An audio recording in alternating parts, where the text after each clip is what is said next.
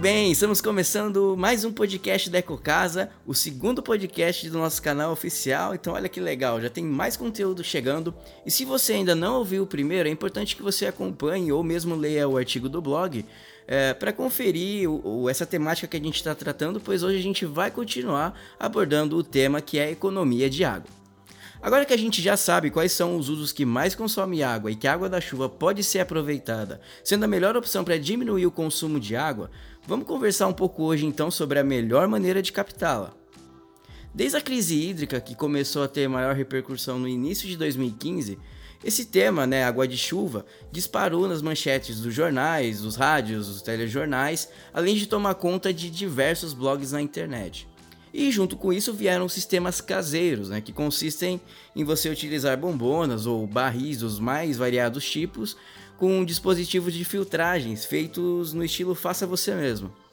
Na época, eu lembro bem de ter visto inúmeros sistemas caseiros sendo exibidos nos noticiários como é, uma forma criativa, né, de você cuidar melhor da água. E isso para mim é, foi a maior prova de que a gente já estava no caminho certo, né? Pois a Ecocasa desenvolve sistema de aproveitamento de água da chuva desde 2001, quando o assunto ainda era novidade e muitas vezes estranho quando era sugerido, né, você ter uma cisterna num grande centro urbano.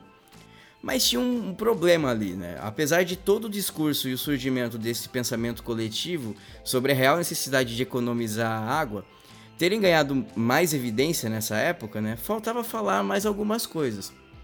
Por mais que os sistemas caseiros fossem visivelmente uma prova de que é possível aproveitar melhor a água da chuva, muitos deles oferecem riscos à saúde pois muitas das bombonas de água utilizadas eram utilizadas anteriormente para o transporte de produtos químicos. Além disso, a proliferação de mosquitos da dengue acabou se tornando também um risco real, né? uma vez que muitos desses sistemas acabam ficando a céu aberto, né? sem nenhum tipo de tampa ou, ou proteção. Outro ponto negativo é que eles possuem baixa capacidade, né? Pois os tambores têm cerca aí de, de 100 litros cada. Então, após o período de chuva, a água é consumida em pouco tempo e muitas vezes esses sistemas acabam jogados no quintal, o que, convenhamos também esteticamente falando, não é nada atrativo. É, bom, o passo além disso tudo, né? Como eu falei, tinha mais coisa para a gente colocar em discussão, mais informação para ser transmitida, né? É, seria a instalação de uma cisterna né, um sistema residencial mais profissional, né, mais bem elaborado.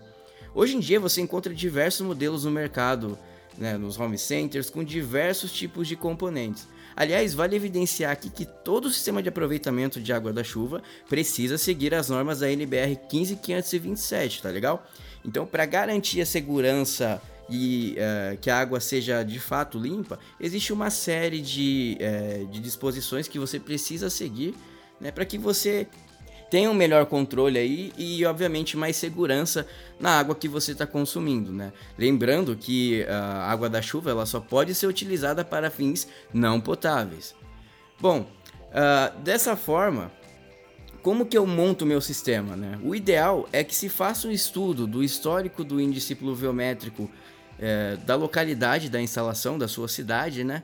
Para que a gente possa aproveitar o máximo de água da chuva e armazenar o suficiente para cobrir os períodos de estiagem. Então aqui na EcoCasa a gente utiliza um método que considera um histórico de 30 anos de, de precipitação de chuva, né? Uh, ah, para fazer esse cálculo. Aí a gente pega a área de telhado e vê quanto você consegue aproveitar de água de chuva. Né? Lembrando também, essa é uma informação importante, a água da chuva só pode ser aproveitada do telhado, tá? Nunca do chão é, em hipótese alguma, porque você tem muitas substâncias é, de diferentes tipos misturadas. Então isso vai acabar com a qualidade da água. Então a água da chuva ela precisa ser filtrada, mas especialmente ser colhida somente do telhado.